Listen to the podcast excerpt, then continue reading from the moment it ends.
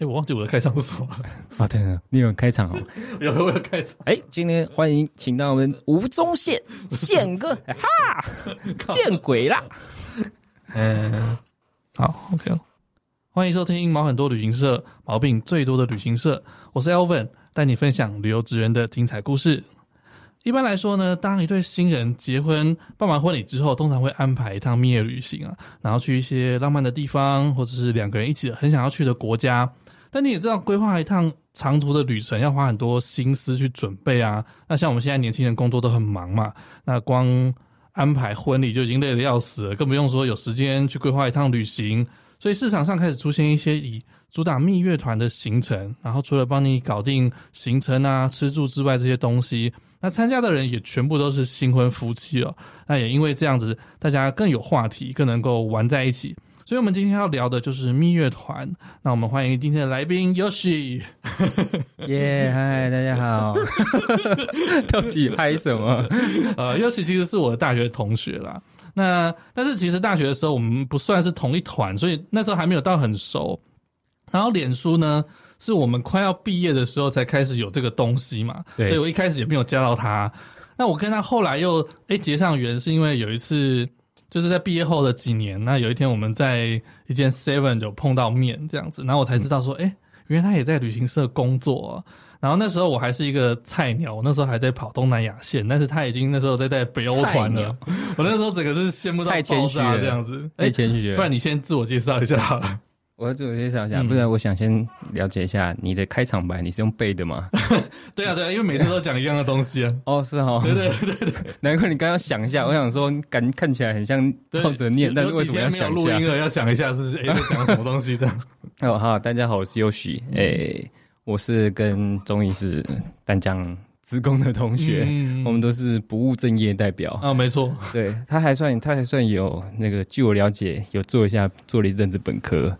嗯，对，然后我算是非常的不务正业，基本上我没有做过什么本科的工作。嗯嗯嗯。但你那时候怎么会进到旅行社？那个时候刚进旅行社，我有点像进去修电脑的啊。我那时候进去的时候，我是先进一间小间旅行社，嗯，好，那很小间，大概加我加老板加所有的业务啊、会计才七个人。嗯，对，然后包括包括什么修电脑的啊，然后清鱼缸的啊、打扫的啊、买便当的。嗯。收垃圾的就七个人，就所有人都是校长兼撞钟，就一人兼很多职这样子。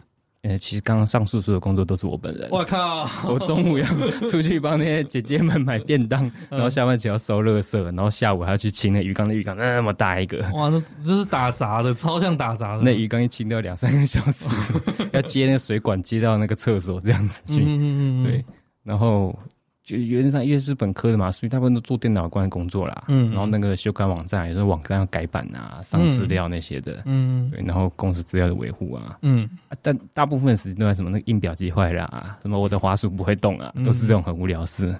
那后来是怎么会做到？所以因为很无聊，所以就慢慢就想要了解一下业务内容啊，然后就开始去看行程啊，然后。有时候电话很忙的，所以帮着接啊。可是帮着接也不知道干嘛，嗯、你不了解东西，不知道回答什么东西。对啊，你你总是至少要讲个一点点，这样就是慢慢充实自己。嗯，然后后来顶队考试可以报名的时候，我们老板就问说：“那你去考一下，运气不错，一下就考上了。”所以我觉得领队运气，你们领队考试你不觉得有点蛮靠运气的？我觉得还好，可能你觉得啊，对不起，你实力比较坚强 对，运气。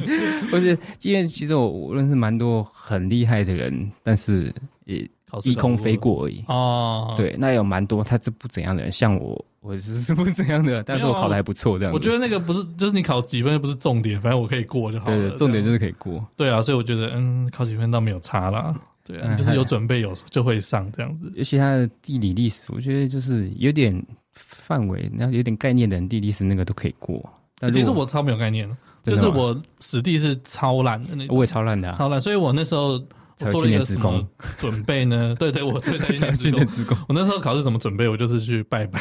这讲太烂了吧？我准备，因为他是考四科嘛，嗯，就是什么史地，然后法规、英文，然后还有什么常识题，那个叫什么？忘记什么领队实务之类的。然后你抱那些书到庙里面去，这样。没有没有，我我准备了其他三个，就是除了史地之外，我都很认真的在准备。然后英文没有准备，因为英文是英文是没有办法。短期提升的这样子，嗯，然后就去考，然后实那个实力我就用猜的，我就想说，反正我只要猜对一半就好了，对，然后就就真的就给他过了，就是五十几分，那哎过了这样。你说是不是有点看运气？嗯，对啦，对啊，老天，实力根本没范围啊，对，没有范围啊，对啊，所以你要说史蒂很好的人，家真的很好才有办法全会啊，嗯嗯，对，普通好的话，你还是有一大堆范围不会啊，嗯，对啊，我也是很烂的那个，我也是猜到的，史蒂那个时候对我也那时候史蒂超难，考大学的时候。地理历史加起来只有数学的一半，我靠，蛮惨的。加起来就数学一半，我觉得要猜到那个分数也不容易。对啊，笑死了。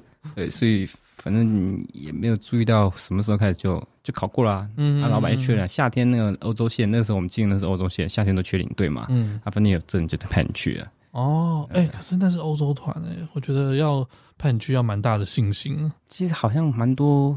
比较小间的老板，大间的也有可能啊。嗯、就是反正你有证，然后稍微有一点练习，找前辈问一问，对啊，那那个时期已经，反正已经有网络时代嘛，很多东西都可以查，还有 Google Map 什么的。嗯，对，刚当然刚去的时候是蛮紧张的，但是很快的就上手了。嗯，不知道，不知不觉就上手了。很多事情都是这样子，一开始可能会，当然会出错啊，会怎样，但是多做几次，其实基本上就蛮 OK 的。去刚去的那几团，有一团那个挪威十天的。就反正每天很紧张，然后有一台船要去搭它，赶到什么几点几分前要搭它，然后车一到，我们开到的时候，看到那个船的屁股刚开走，然后那个心，我心就凉了一半，然后全团都很突然，我是真的，结果还好，过五分钟后，我才发现。那不是你的船，那不是我船，对，还好，哦，真的是吓死了。对，所以可以说是没有出错，但是当下当然大家就觉得啊，你很瞎，不是你的船啊，你人家以为那是，要吓死我们了。啊，至少有搭上，表现出来就是哇，剉赛我没有搭上这样。对，没错，对，而且大家觉得刚刚路赶成这个样子，就还没搭上，还好，有搭上了，老天保佑，有搭上，大家就后来就就忘了。然后后来我们其实有在同一间公司有。工作过一段时间这样子，然后他那时候呢还蛮常，因为我们那间公司是以那个蜜月团出名的，然后他也是蛮常带蜜月团的旅客。嗯，那哎，你像你在带蜜月团的时候，你觉得哎，蜜月团它跟一般的团有什么不一样？其实我们公司哈蜜月团蛮多，那。哎，我后来进到这个公司是因为小公司它的路线它比较少点嘛，哦，人手地比较少。虽然后来有人比较变多，但是因为我喜欢说可以去到更多的路线，嗯，对。然后这个啊，要讲公司名字啊，OK，有差没差？好，还有加利利，就我是有先一个前同事，他先进加利利，嗯嗯，好，然后他就没过一阵子都问我要不要来，嗯，好，后来我就想想，就是其实还是很心动啦，然后就过来了，嗯，来以后就开始比较多路线可以跑。然后我就注意到，我们的蜜月团其实跟一般团在行程上啊，走的点可能都是差不多，这一定的。对，可是特别开一个蜜月团，蜜月团它意味着就是说参加旅客都比较年轻嘛。嗯，对。那我们是是有资格了，不是说哦蜜月的。人比例够高就叫蜜月团，嗯，就是蜜月，就对，纯蜜月是你要凭着喜帖来报名的，嗯，半年内或一年内喜帖，嗯，那相对的就是大家年龄会比较平均一点的，嗯，可能可能有少数年纪大一点的这样，真的会有吗？还是会有啊，有有人比较晚婚的啦，但是少数啦，应该不会差太多吧？一般大家不都有人第二次婚呐？哦哦哦，对啊，那他也算是蜜月啊，只要他有那个喜帖的话。我有遇过有人，他说他参加我们公司蜜月团三四次，他每次都自己印了一份来，公司也让他包，他超孤腰的。我还以为是跟不同的人，然后来，没有，他就是跟同一个人。然后他在他在聊天的时候，底下说：“哦，我上次在跟你们公司蜜月团，说说你今天不就蜜月团？对啊，你上次也是蜜月团，你要结几次婚？而且你老婆就在旁边，你就想上一次蜜月团。”他说：“哦，都是同一个人。”他特别喜欢参加蜜月团，对，因为蜜月团他也一有一些好处，他想要跟年轻的人的出来玩呐。嗯，然后蜜月团同时我们售价会稍微低一些些。嗯哼哼，对，那当然我们成本要去压低啦。嗯，哦，就比如说十间饭店里面可能会一两间不一样。嗯，好，那这样成本可以低一点。哦，对，那或者是天数上我们再少一天。嗯，好，那这样售价也可以低一点。哦，就是类似这样，比较大家负担，应该说年轻人负担得起一点的。对，做出个差别。那其实跟市面上的蜜月团比，还是贵啦。嗯，比如说我们去个奥捷，如果十二天的蜜月的话，可能还是要这个十一万。哦，那客人特价点在十万，嗯，可是你去别的地方，奥捷那种六万七万很多啊。哦，也是有，对啊，还是有。所以那那时候嘉利利本来就是做就是高端的产品，所以那个价钱本来就是在那么贵这样子。对，所以我们的蜜月团旅客那个科技也蛮多的。哦，就先生是主科的啊之类的，工程师很多，因为经济状况比较好一点。哎，我想也是。同时，同时他们又一个传一个，他去了回来以后，就跟他整个园区的人就说：“我去那个嘉义里不错。”所以那些工程师都是我们常客的。哦，那不错哎。那像蜜月团的话，通常会去哪些地方？我们蜜月团比较常见就是奥捷、嗯，德瑞、北法、意大利，嗯，大概这四个方向。哦，为什么会选这几个地方？因为它性质比较相近。嗯，好，那其实对蜜月团的人来说，它有一个很大的特点，他们通大部分都可能第一次到欧洲，嗯，好，甚至有些第一次出国也有，第一次到远程也有。哦，那少部分他到欧洲过很多程度都是少部分嘛。嗯，对，所以这几个城市，它在景观上、视觉上。哦，它有大城，有小镇，也有风景，哦，那比较丰富。那加上它的城市景观哦，你会注意到像奥捷啊，嗯，或是巴黎、啊、北法、意大利这些，你会建筑都会集中在巴洛克，嗯，啊，哥德式啊、文艺复兴式这种，这几种大概就是我们对欧洲建筑最。典型的一个想象。概念，这样子，对，最典型的想，你想象中童话中，想象中那个电影啊，古装欧洲电影里面，对房子都长那样的，嗯嗯，对，所以你到现场，你会期待你看到那样，可以满足你他们的那个想象，哦，他对欧洲印象很好，嗯，对。那他如果也有蛮多人，他欧洲蜜月，他去到比如说像巴干半岛上的，就像克罗埃西亚那些的，甚至更更下面的希腊，希腊这些当然也都有，哦，希腊也蛮多人喜欢去蜜月，但是它那个对整个跟跟整个欧洲面貌就不一样嘛，嗯，对，希腊都能白白的、蓝蓝的，嗯，呃，地中海那样，对。那或者是有些人以以色列什么的，也有人去蜜月啊，可是他就不会看到那种哦，欧洲那种很典型的城堡啊，嗯，尖尖的教堂啊。蜜月去以色列还蛮妙的，蛮妙的，嗯，对对对，那看到的东西不一样。嗯，那当然蜜月因为年轻嘛，他会想要逛街，啊，逛街有。男生女生 逛的又不一样，对，然后有的人喜欢买很多那种欧米亚给小东西，一堆小饰品啊，一堆没用的放在桌上的房子啊，对，那有人就喜欢就是冲着出国比较便宜，可以买一堆精品啊，嗯嗯，帮自己买，帮家人买，帮朋友买都有啊，嗯，对，那这几个地方他可以逛的，就是热闹的市区比较多，嗯，而且很大一个共同就是他们的欧元区，嗯哼，其实一般你在欧洲买精品还是欧元区会比较划算。哦，真的是这样子。对，这几个除了像德瑞的话，瑞士不是欧元区嘛？嗯。哦，那奥捷的话，捷克不是欧元区嘛？所以尽量我们都会建议他们，你去到这个对奥捷的话，你就奥地利买。嗯。对，因为那个欧元区定价原则上都是比较统一。哦。对。所以就是在。呃，欧元区买的话，对对，在整个欧洲来说算是比较便宜的。对，那当然北法的话不用说嘛，北法、意大利啊，哦，它也是精品圣地，一级战区，一级战区也是抢到很辛苦的，其实 真的会这样吗？哦，对对，热门的正常的时候。其实我因为我还没有进到，就是像法国那些主要西欧的那些国家，嗯，那他们那边的卖家跟台湾来比，大概会差到多少啊？卖价每一个品牌不一样，嗯，有一些品牌是差很少的，所以只有差在退税。比如说像香奈儿，嗯，香奈儿跟台湾定定价都是差，大概差退税，嗯，啊，退税大概十，大概退十八，嗯，对，满的话有些国家可以退满到十四十五嘛，嗯，大概就差那个退税。那差比较多的像 LV，嗯，LV 你不退税，大概就台湾七折左右了。那差蛮多的，未退税，对，大概七折多。呃，Dior 也是一样，Dior 这几年是很很红的嘛，嗯嗯对啊，差不多这几个，然后最多的大概就是像大概在七折，那你突然说大概就到六折了，嗯嗯嗯，哇，那啥不买爆是不是？当然有一些美系品牌跟着美国很便宜的，像那种 Michael Kors 那些的，嗯，那就不一样啊，因为它不是那边出产的，在欧洲算便宜，但是没有美国那么夸张便宜这样子。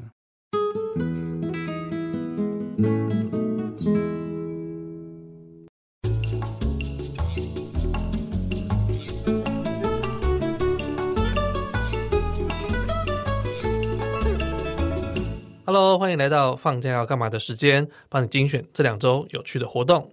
我们这期节目播出的时间呢是在三月三号，这次帮大家精选了三个有趣的活动。第一个活动呢是在台北的士林官邸，现在正在展出的是郁金香展。今年士林官邸的郁金香展呢是从日本和荷兰引进的品种，所以它这次的活动名称呢就叫做和你相遇。展出的时间从现在一直到三月七号礼拜天。所以说，如果你喜欢郁金香的朋友，要记得抓紧时间哦。那第二个活动呢，是在台南的白河木棉花季。白河木棉花季呢，曾经上榜世界十大春季最美的城市景点，地点就是在白河的林初皮木棉花道上面啊。那这个地方其实我几年前有来过一次。木棉花虽然在台湾很多地方都看得到哦，但是你要在一个景点里面看到那么多木棉花，其实是很少见的。虽然说它离台南市有点远，但是非常值得你特地开车过来这边看一看。活动的时间是从现在一直到三月十四号。第三个活动是在花莲的富里稻草艺术季。富里稻草艺术季它出名的就是用稻草去做很多美术的作品。那今年他们的活动叫做动物迷踪沃野派对。今年展出了超过二十种大型的动物稻草作品，像是它招牌就有一个比着爱心的大猩猩，我觉得那个很可爱啊、然后还有像是龙猫啊、酷斯拉、大象、金龙等等的这些作品啊、所以如果你有去花莲的话，建议大家不妨可以绕过去看一看。那还有一点时间跟大家分享一下，上个礼拜就是二二八连假那个周末啊，我去参加了一场 Podcast 的小聚会哦。那有很多。蛮有名的 Podcast 节目主持人都有到场参加，像是法科电台、呃润南的润、咪一下、呃行销啪啪啪，还有很多节目的主持人，他们都有到场啊。那我觉得蛮开心的啦，因为就是可以跟其他的创作者啊分享一下做节目的血泪辛酸史啊，或者是提出一些问题，然后大家来想办法解答等等的，我觉得还蛮开心的。那我们这次聚会的地方呢，是在都咖啡，它是一间简餐的咖啡店。它位置是在西门的汉口街，就是那个西门町电影街的后面那一条。啊，我觉得它位置还蛮好的哦，店面的空间蛮大的，座位不会很挤。那东西也很好吃，就像它从主菜开始，一直到它的蛋啊、面包、沙拉，它都可以依照你的喜好做选择啊，分量也蛮多的。老板还有开另外一间酒吧，叫做都 Bar，所以他在这间 Do 咖啡的饮料也都是蛮有水准的，而不是你外面随便弄弄那一种。所以如果你去西门町逛逛，然后要找地方吃饭，或者是说你想要找个地点跟朋友聚一聚，其实我都蛮推荐可以到这边来的。大家可以在 Google Map 上面搜寻都咖啡，那我也会把链接放在节目的资讯栏里面哦。好，那我们节目就要开始喽。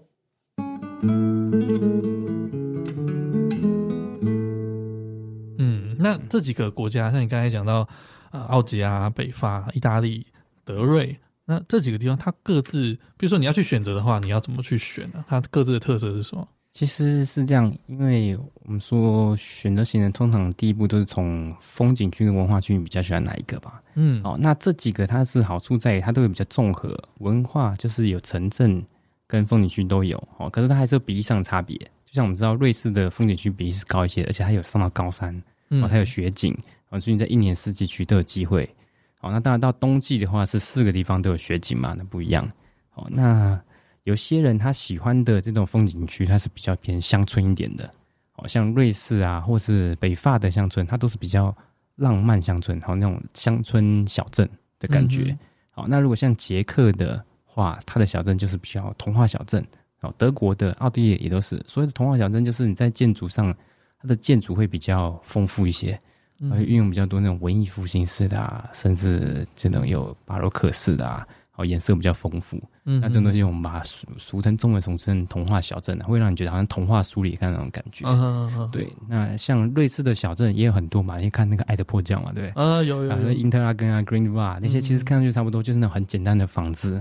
哦，那它的房子不会有那种哇一大堆的。装饰啊，雕刻什么的，它是比较乡村类的小镇。嗯，对，这个从视觉上可以选择一下。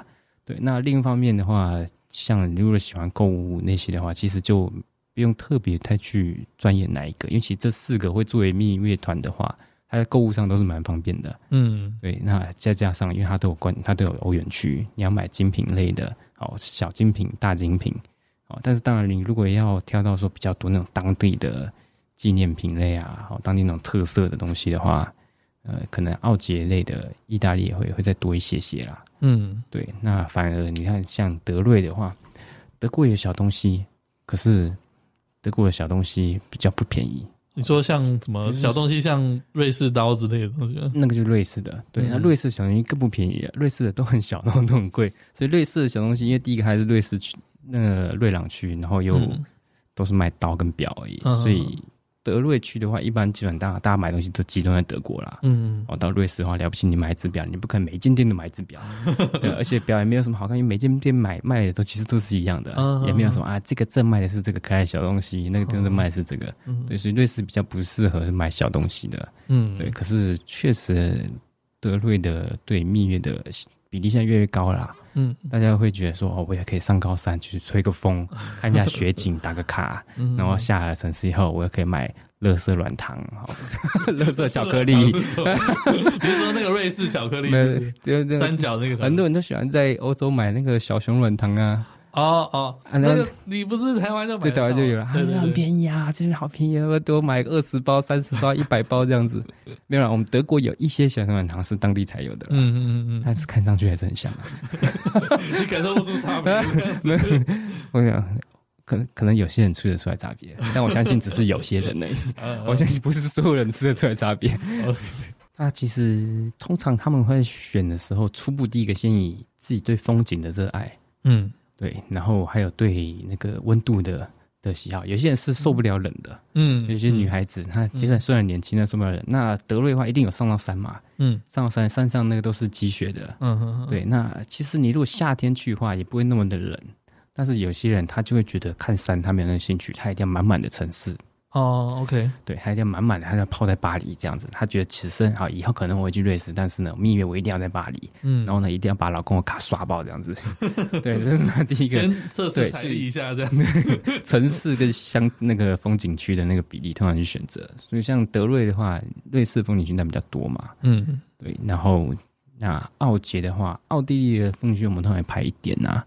哦，那当然也是。其实奥地利本身风景区是很多的，只是在行程上我们没有排那么多，因为我们还是让他们可以到大城小镇这样子。嗯嗯，对。那有些人他会觉得，就是他们是他是很喜欢买很多东西纪念性的，嗯啊，比如一个木头的钟啊，或者一个白色一个水晶的杯子啊。那其实奥捷啊、意大利啊这几个还是他比较好的选择。嗯，小东西很多，买不完，他可以一整个箱子。他不买精品，而且精品是浪费钱。Uh huh. 精品没有纪念意义，精品在台湾我也买得到，他就要买那个当地才买得到。虽然是乐色，可是只有当地买得到。哎、欸，我刚刚说，其实我也蛮爱买，就是我自己第一次出国，我都会买很多有的没的东西。其实我也会推荐大家买，虽然我形容它乐色，它只是一个形容词。但我家乐色很多，我我家也差不多，被我老婆全部包起来，不没地方放。对，我推荐大家买，因为你在当下你没买，你看着大家买，你觉得东西回去就定的。当你回台湾的时候，大家都有，你没有，就那小小一个一个房子放在那边，你没有，嗯，很哦，真的会很哦。对，或者你到办公室，然后你同事说啊，你你从捷克回来哦，啊，你没有买这个，然后他桌上粘着一个小小的教堂。我上次朋友送我的，对，他粘着一个小小篮球，哎，我没有，我没有。对，那很闷，那很闷的。那像这几个地方，你自己特别喜欢去哪里吗？哎，我自己当然特别会喜欢。奥杰还是首首选呐、啊，因为其实，在欧亚的时候就排蛮多奥杰，然后其次可能是德瑞啦，嗯，哦，因为其实我也蛮喜欢去上雪山，我喜欢凉快的地方，嗯，对，所以在夏天的时候呢。你每一个行程都在城市里面烤啊，但是德瑞它是你有时候有几天可以上山的。欧洲夏欧洲夏天真的是蛮热的，然后有几次尤其一年一年这样子，对，尤其是特别好像到又到四十多度那种，对啊，嗯，那更别说西班牙那些都是常常热死人，就真的有人被热死的那种，都很夸张。对，而且在欧洲其实普遍。走路的路程是蛮多的，对啊，因为你如果不走的话，很多都没办法看嘛。嗯，他们漂亮的东西常常都是徒步去的。嗯，对。那我我会特别喜欢奥捷，也也有一个原因，就我觉得捷克的布拉格啊，是你每次不管一年到头任何时候去，不要说现在啊，之前去的话，永远都像跨年一样人多。嗯，因为它的那个建筑风格是非常的满。哦，你还没有去过啊，对不对？没有，我没有去过。它的建筑是非常的满，你是在每一个角落，所以你基本上你花了一整年、两年、三年，你一天拍区基本上都拍不完的。嗯，你真的即便住在那边的旅的人，他都很难说把整个布拉格每个角落看遍这样子。哦，对，所以每次去都有新的、不同会拓展的一个地方这样子。而且我第一次去的时候，看到广场那个天文钟很有名的天文钟，我想说哇，这东西真是太赞了。嗯，我好希望每天能看到它。对，我我后来就会很很天天才想法，我想，哎、欸，我何不把它就是刺在我身上？真的有吗？我就把它拍下来，然后带回来，就给带给我朋友，我朋友之前，那我就这样就把它刺在胸口这样子。靠，真的有哎！你有给客人看过吗？嗯，很偶尔，有时候兴致来的时候，酒喝多了，我真的不知道你有这个东西。酒喝多了话，嗯，连我妈都没看过。那你藏的蛮好，这边很难藏。对，对啊。那那像你在蜜月团，大家都是新婚夫妻，应该感情都蛮好的嘛？那他们会不会就是有时候太黏？你知道那个新婚就很热情，会不会到这里就想要来一下那种？来一下什么东西？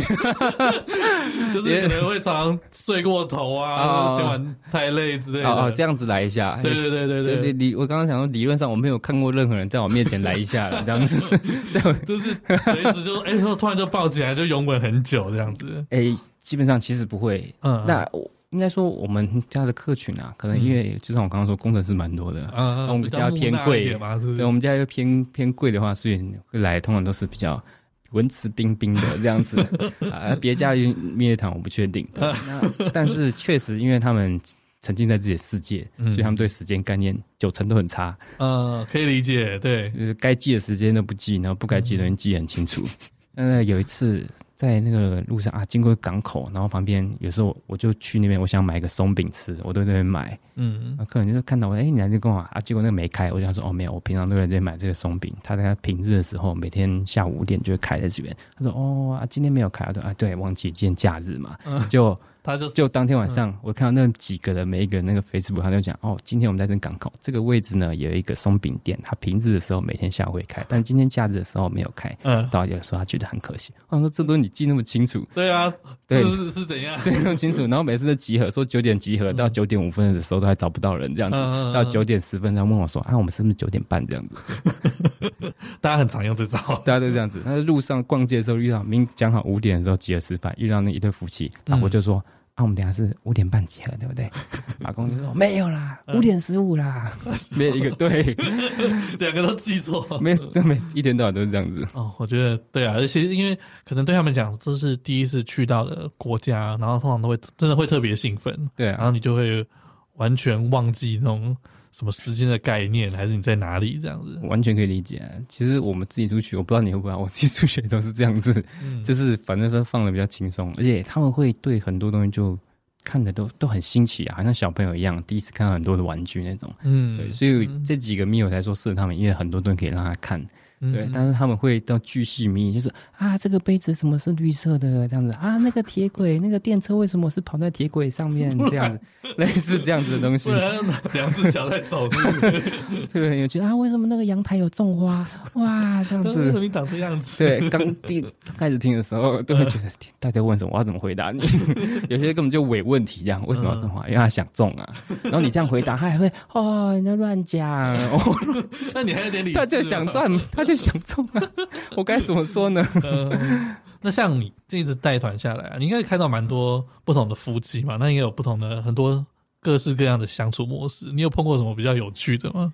比较有趣的哦，有。其实，嗯、呃，年轻人的相处他都比较很很没有什么特别，很正常。而且呢，嗯、他们都会理解，就是你你会觉得比较正常一些啦。啊，通常老夫老妻的那种默契，就会产生一些比较神奇的这种变化。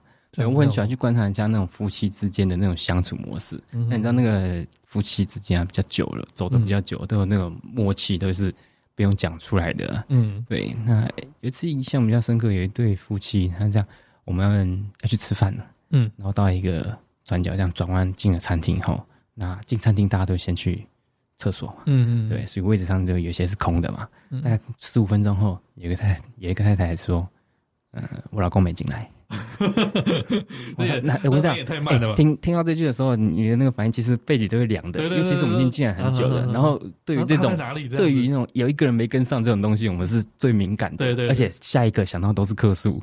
对，马上就他，然后他不是在厕所吗？他说没有，他从一开始就没进来，他斩钉截铁。我说哦这样子，我就找他，我就冲出去，还好在上一个转角而已。嗯，他没有跟上那个转角，所以他就停在路口这样子。他他也很就是很乖，就待在那个地方。哎，对，他也没有想要说传个讯息命。通常老人才会这么乖，老 老人家就长辈都是比较乖，因为他乱跑的话，他都就走这么多年，他都知道。嗯嗯，如果是年轻人的话，就开始乱乱绕乱绕，反正完全没有很意外这样子。对，我就说，哎、欸，大哥，不好意思啊，让你等这么久，刚刚以为你去洗手间。他说，哦，没事，一定是我老婆没跟你说。我就想，哦，这听起来就是你是常发生嘛，然后就顶下去。我跟你讲，同一天晚上，同一对夫妻，嗯，这是老公，这位置是让。过了十五分钟，跟我说：“哎、欸，对我老婆没进来，他放鸟这样子。”我的心当下心里跟上完全不一样。我想你们在玩多久？你们是常玩这招，是不是？就是常常甩对方那个放鸽鸽子这样。对，而且他既然确定要没进来，代表一开始就知道没进来了，还要故意就是嗯，等一下再讲这样子。让他回座位上也没有吵架，就是感觉是很平常这样子，就是他很开心的用餐。平常会玩的一个小游戏，这样子。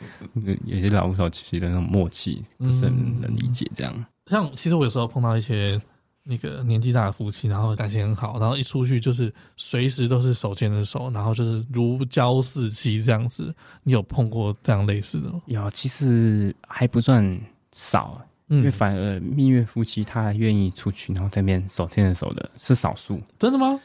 对，我以为就是大家会放的比较开一点。应该说。大家都放开，可是就像你说，跟你说了，嗯、我们的老公都是工程师，哦、都是工那个叫什么？理工男，理工男嘛，对不对？嗯、然后也加上，因为现在其实女孩子也没有那么小鸟依人多了啦。哦，大家很多女孩子其实很男性化，所以她即便我跟她说，帮你拍一个这种比较婚纱型的，嗯，哦，他们都会很避暑，就说啊，平常没有在拍这种很恶心的，比如说我什么新娘看新郎这种啊，嗯、背对背啊，亲个嘴啊。嗯呃，很多即便是蜜月，他说平常没有在拍这种恶心、啊，真的假的？对，那这有一些，因为他前阵子在拍过婚纱，他就觉得很熟练。OK，好，再多拍个几张无 无妨这样子。嗯嗯嗯啊，反正老夫老妻都很放得开。嗯，对，而且老夫老妻很多，他那个真的是从头黏到底的这样子。嗯，就是遇过一个那个我们要搭短程线的时候，然后那个短程线的飞机都是比较散嘛，座位都比较散。嗯，啊，比较没有办法坐在一起。还是一个老那个老大哥。他是做商务舱的，他朋友跟我说：“然后我们跟我老婆坐在一起啊。嗯嗯”我说：“呃，现在看起来不知道，没关系，我等下再看哦。如果没有的话，我们这个只坐一个小时，也稍微忍耐一下。”他说：“哦，没有跟我老婆坐一起的话，我会怕的，这样子。” 才一个小时而已，哎，六十几岁这样子。嗯，哇，那真的是，那其实很黏，就是对，有些时候很像小孩子。然后有一对我特别印象深刻，那时候我们去北欧的十五天的。嗯，然后他们真的是每一天都牵着手，然后呢，帮人家帮拍照的时候，他们都是面对面环绕这种深情款款看着对方，哇，然后都是露出那种就是你是很恩爱的、很恩爱的微笑，满眼爱意。对对，所以所有人都觉得哇，还是很难得。然后我就一我很喜欢观察这种。然后最后一天我真的忍不住了，最后一天晚上我就跟他说啊，那个很想问你们那个感情那么好的秘诀这样子。嗯嗯，然后他也很直接回答我，好像。我觉得应该是很常问人问他，嗯、因为他没有多想，他就告诉我，其实很简单，就是，呃，对对方的缺点睁一只眼闭一只眼，嗯，对你尽量去看对方的优点，然后缺点部分，因为两个人你不可能想象说，哦，过了多久时间以后就可以磨合到一模一样，和两个人完全一样的价值观，一完全一样习惯，其实很难，嗯，但是你如果去看对方好的地方，然后不去看对方坏的地方，你就会觉得，哎，其实你们两个是很合的。嗯，那当然反过来的话，你永远都觉得不合啊。一直看不好的点，你就会越来越看越不开心这样子。那其实这是很简单的道理。可是当你从一个他成功这样经营感情的人嘴里出来的时候，你才会有更深的体悟。嗯，对，就是他是真的实践这样子。我到现在都还到现在都还在学习啊。嗯，你觉得这个对你自己在婚姻上有帮助吗？我觉得很有大的帮助。其实当有时候吵架的时候，当下不记得，可是你一次一次的吵架后，你我回想起这句话。那我就告诉你，其实你你爱的他，不然就是他与众不同的地方。好，嗯、那他与众不同的地方有吸引你的，肯定也会有让你觉得看不过去的。嗯，对，他不可能只有吸引你的地方是与众不同的。哇，今天突然变成两性节目在讲两人关系这样子。对，对，现在 马上开到我的下一个另外一个频道。